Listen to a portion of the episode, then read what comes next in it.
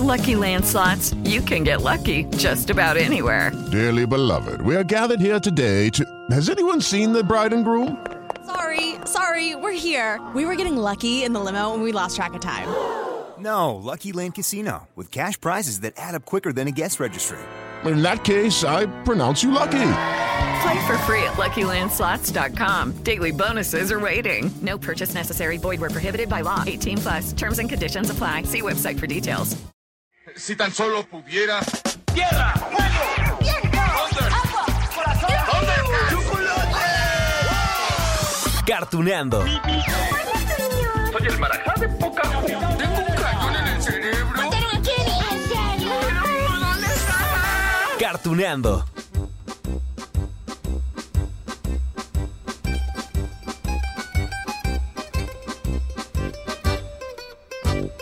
Hola, hola amigos de Cartuneando. Oigan, les tengo una noticia. Hoy terminaremos de repasar, bueno, esa es mi idea, terminaremos de repasar esas series animadas que, que nos apachurraron el corazón. Ay, en nuestra infancia, porque se trataba de historias donde los protagonistas eran niños que buscaban a sus mamás. Veamos, ya repasamos hace un rato la historia de Remy, ¿no? Que fue... Ay, fue vendido por el hombre al que creía su papá. Y después se entera, ¿no? Que en realidad era un bebé robado. No, hombre, las tragedias por las que pasó Remy. La muerte del señor Vitalis, la muerte de Corazón Alegre. Ay, la muerte de Dulce y Servino. Escuchen esto. Por favor, despierte. Por favor, señor. ¿Recuerda cuando lo despertaba así?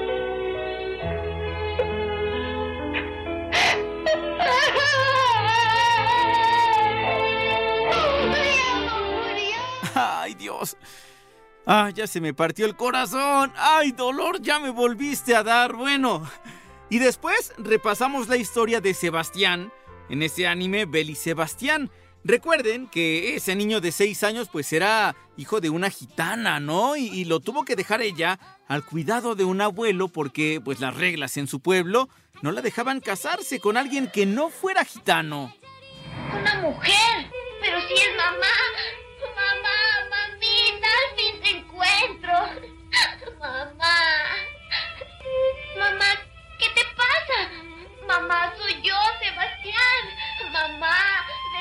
despierta, mamá. Si mamá sigue aquí, morirá. Ok. Ay, y hoy vamos a sumar una historia más, la de Marco. Vaya historia. A ver, hacia grandes rasgos, ¿no? Él era un hijo menor en una familia donde papá y mamá se dedicaban a atender a los enfermos. Marco vivía en Italia, claro, con toda su familia, ¿no? Pero un día, su mamá decidió viajar a Argentina, pues porque allá también había la necesidad muy grande de atender a, a tantas personas enfermas. La mamá mandaba cartas constantemente hasta que un día dejó de hacerlo.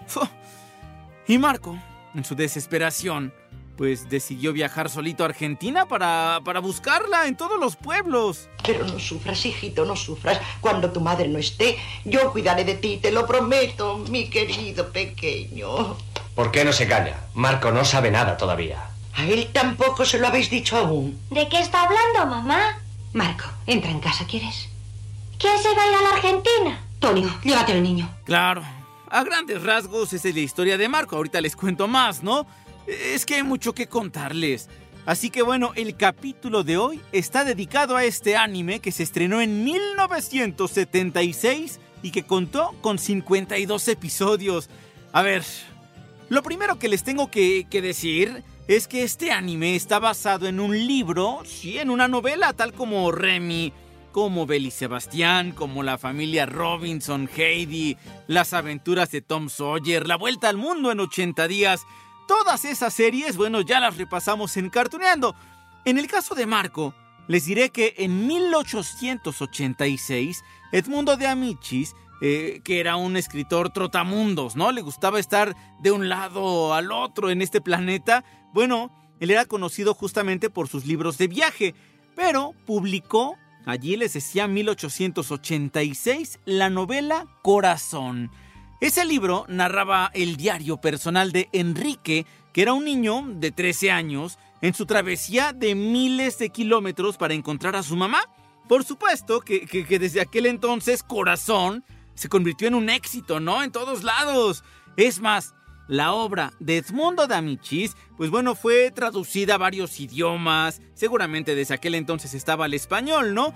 Y además fue retomada para crear la serie, ¿sí? Esta serie novelada, Marco, de los Apeninos a los Andes.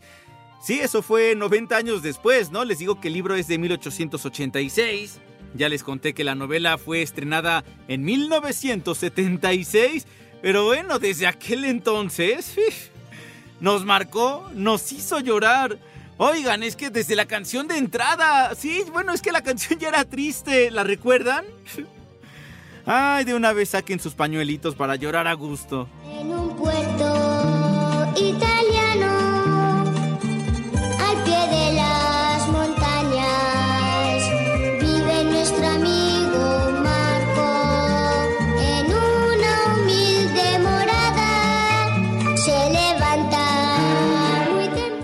Les voy a contar con un poco más de detalles la historia de Marco, por supuesto. Digo, si ya escuchamos la canción y ya medio les relataron allí, a ver, miren. Marco era el hijo menor de Pietro y Ana Rossi. También tenía un hermano mayor, era Antonio. Ah, El papá de Marco pues era propietario de un hospital, ¿no? Donde atendía a familias pobres principalmente. Y la realidad es que pues al doctor también ya se le estaban acabando todos los recursos para mantener ese hospital en pie. Así que Ana, la mamá de Marco, pues decide viajar a Argentina para buscar eh, trabajo, sí, para ayudar a su esposo también. Aunque obviamente, bueno, sus hijos no querían que se fuera a ver quién quiere tener a su mamá lejos. Al final, bueno, las necesidades económicas y el deseo de todo médico, pues, de ayudar a los enfermos, por supuesto, logran que la mamá de Marco, pues, embarque a ese país lejano. Escúchame bien, hijo. Tengo un trabajo importante y necesito la ayuda de mamá. Tuve que pedir dinero y... Marco, trata de comprenderlo. Es preciso que me vaya, pero no será por mucho tiempo. Quiero que estudies y que seas valiente. Por favor, hijo. Marco. Marco. No, hombre.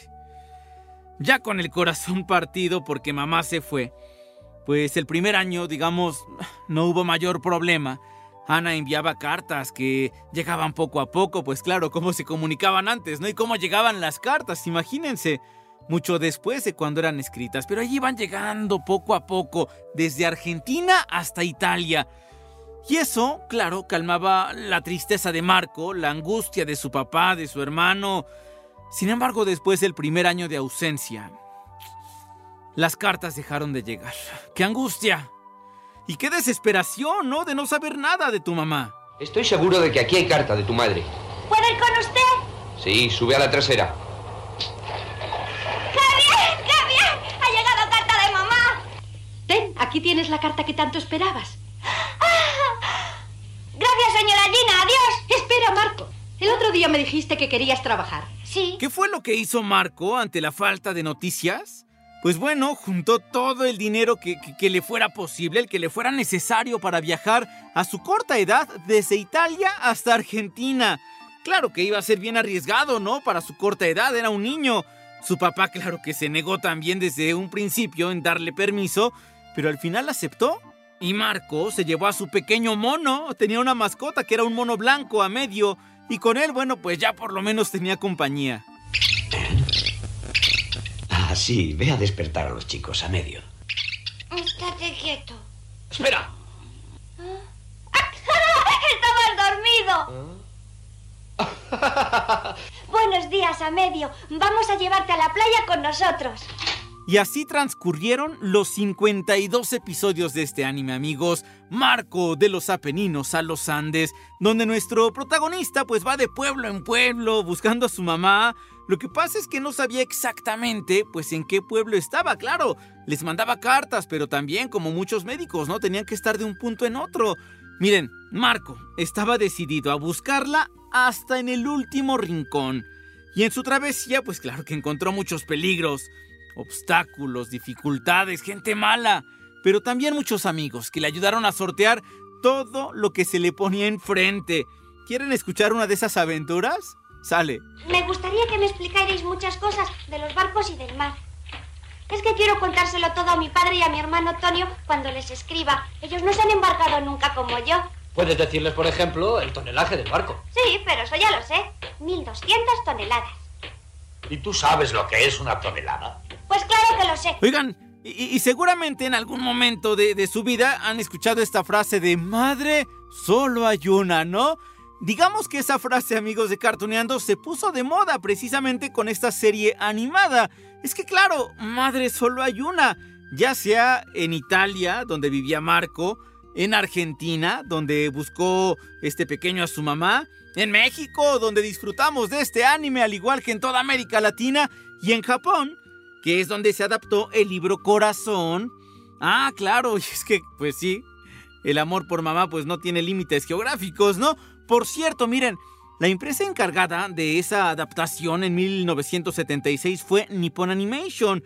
Aquí también valdría decirles que su director, escuchen bien, fue el japonés Isao Takahata. Él también fue el productor de otros animes bien famosos. Heidi, Candy, Ana de las Tejas Verdes. ¡Ah!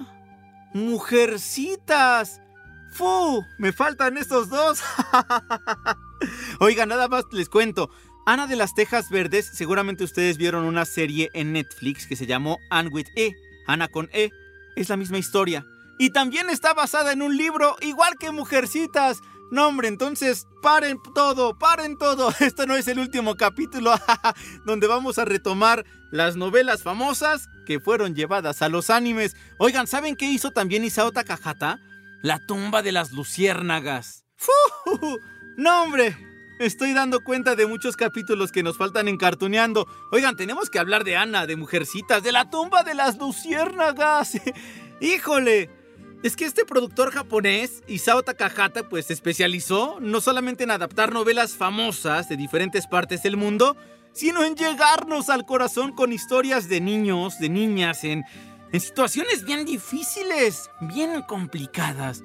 A ver, volviendo a Marco, imagínense lo difícil que sería abandonar tu país para buscar a tu mamá a miles de kilómetros en otro continente, con personas que ni siquiera conoces. Claro, el espíritu de esta historia pues era demostrar eh, eso, esa fuerza, ¿no? De los niños, de las niñas, y al final resultan personas valientes que tienen un final feliz, por lo menos, ¿no? Ya después de hacernos llorar tanto. Sí, es verdad.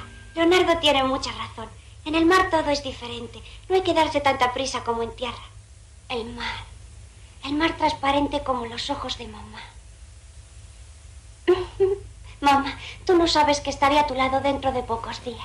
Ahora también, amigos de Cartuneando, otro punto que les debo destacar es que Marco, al igual que muchos otros animes, servía para hablar de temas trascendentes, ¿no? Temas que en aquel entonces, en los 70, pues eran los temas de discusión.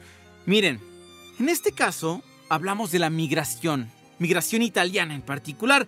En la serie, pues puede verse esa dura situación que atravesaban los italianos a mediados del siglo XIX, un fenómeno que dio paso a esa gran ola migratoria, ¿no? A principios de 1870.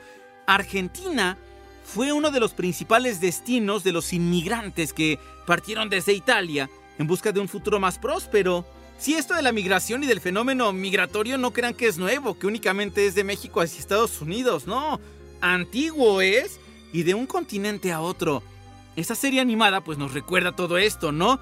Miren, les platiqué el caso de la señora Ana Rossi, la mamá de Marco, que prácticamente dice, no, pues es que si no hay trabajo aquí, pues mejor me voy a cruzar todo el océano. Sí, para ayudar allá, pero también para ayudarme a mí. Necesito dinero, necesito darle dinero a mi familia, ¿no? Tengo hijos y tengo que mantenerlos. ¿De veras no sabes lo que me pasa? ¿Por qué has tenido que ocultarme de este modo que mañana te marchas a la Argentina? Lo siento mucho. Lo decidimos de pronto.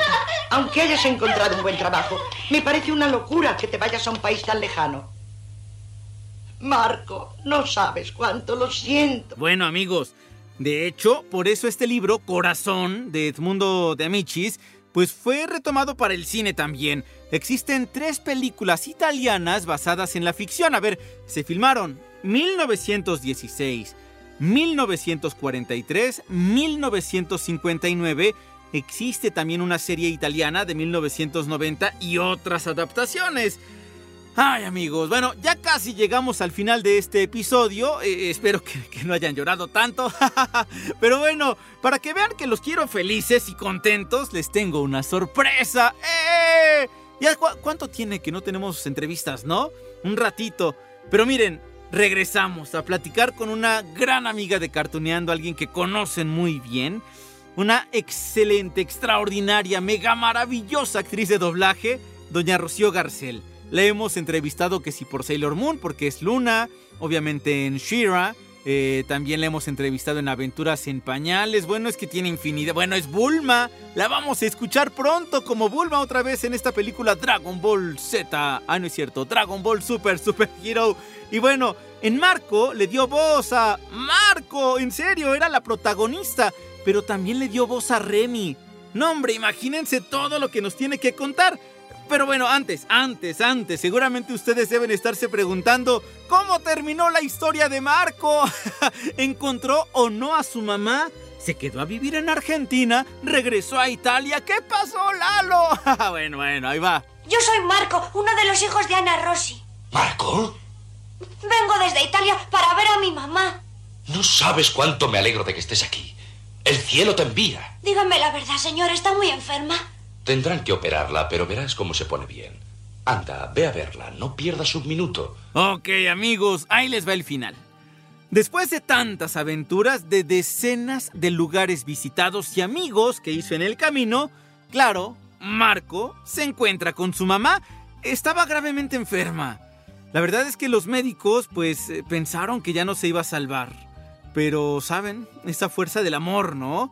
En cuanto la mamá vio a Marco, surgió esa fuerza, esa fuerza que da únicamente el amor.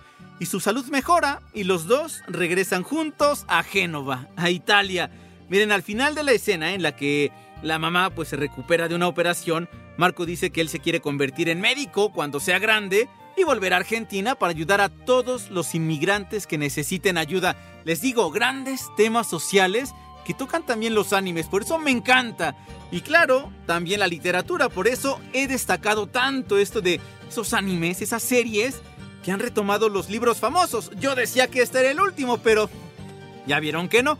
Miren, mientras planeo los siguientes episodios, ¿qué les parece que vamos a escuchar a la gran, a la maravillosa Rocío Garcel? Adelante. Bien amigos de Cartuneando, pues bueno, ¿Qué les cuento? Yo con la sonrisa de oreja a oreja, el corazón rimbombante, porque siempre platicar con doña Rocío Garcel, que ya extrañaba mucho, bueno, siempre es un, un apapacho para el corazón, para el alma, porque doña Rocío tiene en su voz tantos personajes, que bueno, en primer lugar, déjeme decirle que, que la quiero mucho, doña Rocío, que le agradezco siempre esta disposición que tiene para platicar con nosotros. Me da mucho gusto escucharte y escuchar tu programa. Te quiero mucho y a todos los amigos de Cartoneando también. Todos los días te escucho en el radio. ¿eh? Ay, muchísimas días. gracias. bueno, mientras no estoy grabando porque... Claro, no hombre, cuánto trabajo, ¿verdad? Digo, sí. yo sé que seguro no puede hablar en este momento de Dragon Ball Super Super Hero, pero la buena noticia es que la volveremos a escuchar como Bulma. Ay, sí, ya ves que nos prohíben decir nada de hasta que ya se estrene. Hasta que se estrene. Así se va que... A estrenar eh, el 14 14 de agosto. Ya estamos a bien poquitos días, así que ese tema lo vamos a dejar un poquito después.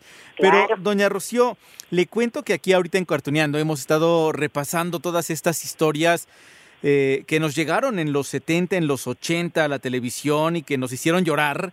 Estas Ajá. caricaturas de niños como Jaime, Remy, eh, está Marco, eh, Tom Ay. Sawyer, eh, tantísimos niños, muchos de ellos que buscaban a su mamá.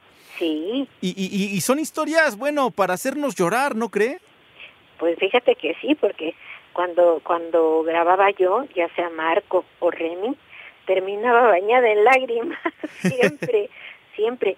Y, y de, de Marco, pues recuerdo muy pocas cosas porque fue hace más de, pues como 60 años que Wow. grabé Marco. Entonces me acuerdo muy poquito, pero sí, pues era de los Apeninos a los Andes, tenía que aventarse todo ese viaje para encontrar a su mamá y a su papá. Es que y Remy ya fue un poquito más para acá, fue en 1968 la grabé porque estaba yo esperando a mi bebé Oh. y este y cada que salía yo de grabar me decía yo estaba llore y llore y mi marido me decía te va a hacer daño no llores tanto por el bebé y yo no no no me pasa nada pero pues te- terminaba yo llorando de la emoción desde la historia tan hermosa tan bien hecha. O sea no sé pero siento que antes eran caricaturas divinas que uno se metía en el personaje, bueno, al menos yo trataba de vivir cada personaje, cada capítulo que hacía, pues le entregaba parte de, de mi vida y de mi alma para que les gustara a todos, a todo el público, niños y adultos y todo, todavía me, me mandan recuerditos de Remy y de Marco, fotos y todo que digo, ay, qué lindos son los fans, de veras los amo con todo mi corazón. Eh, Entiendo la preocupación de don Jorge Roy, que es su esposo, gran talento, también gran leyenda del doblaje, porque bueno, imagínese, Remy pues era una caricatura que desde el capítulo 1 cuando lo venden Ay, y ya después cuando el señor Vitalis lo adopta, pero cuando se le muere Corazón Alegre, cuando se le mueren los perros, o- oiga, pues es que era pura preocupación y llanto. Exactamente.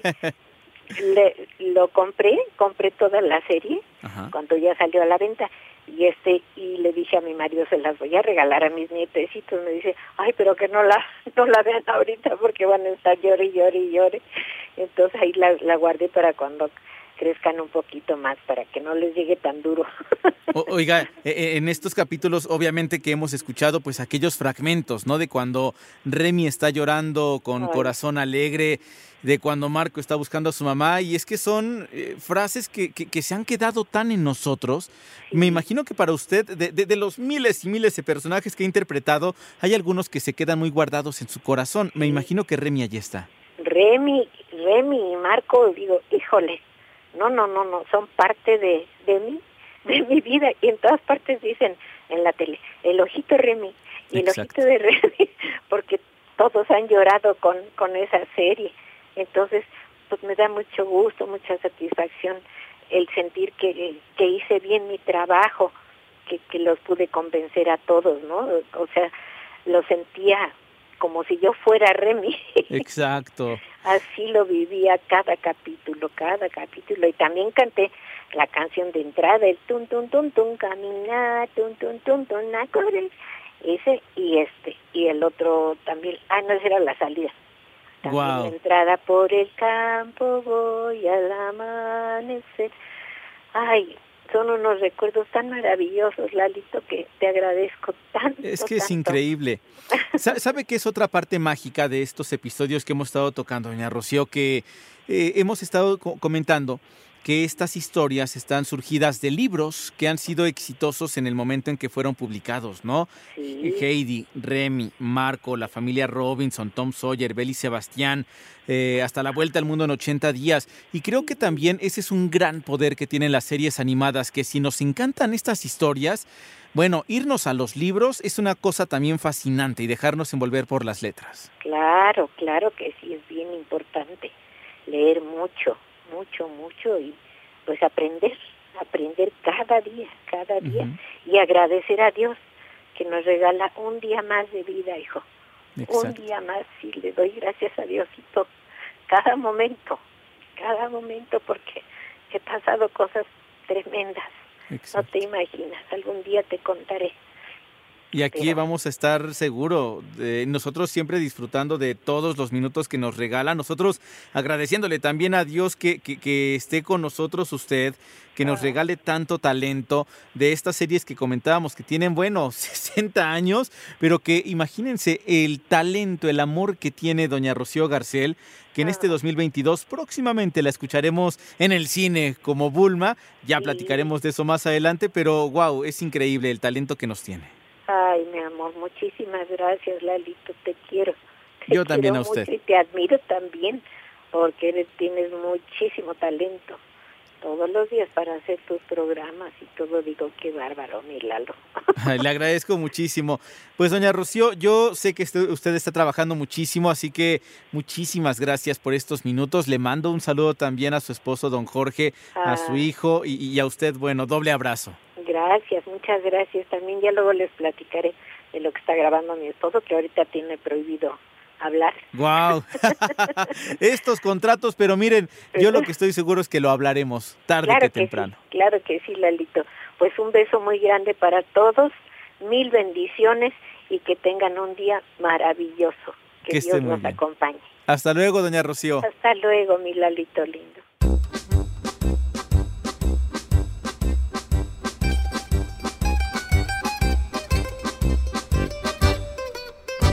Oigan amigos de Cartuneando, pues ya les dije, yo había iniciado este episodio diciéndoles, ahora sí ya terminamos, rematamos con esta historia de los niños que contaron sus historias, o bueno, de libros que contaban historias de niños y que nos llegaban al corazón y tal. Pero pues ya les dije dos títulos, ¿no? Que nos faltan, Ana de las Tejas Verdes y Mujercitas. Próximamente, en Cartuneando. Mientras tanto amigos, les dejo un gran beso, un gran abrazo y nos escuchamos en la próxima.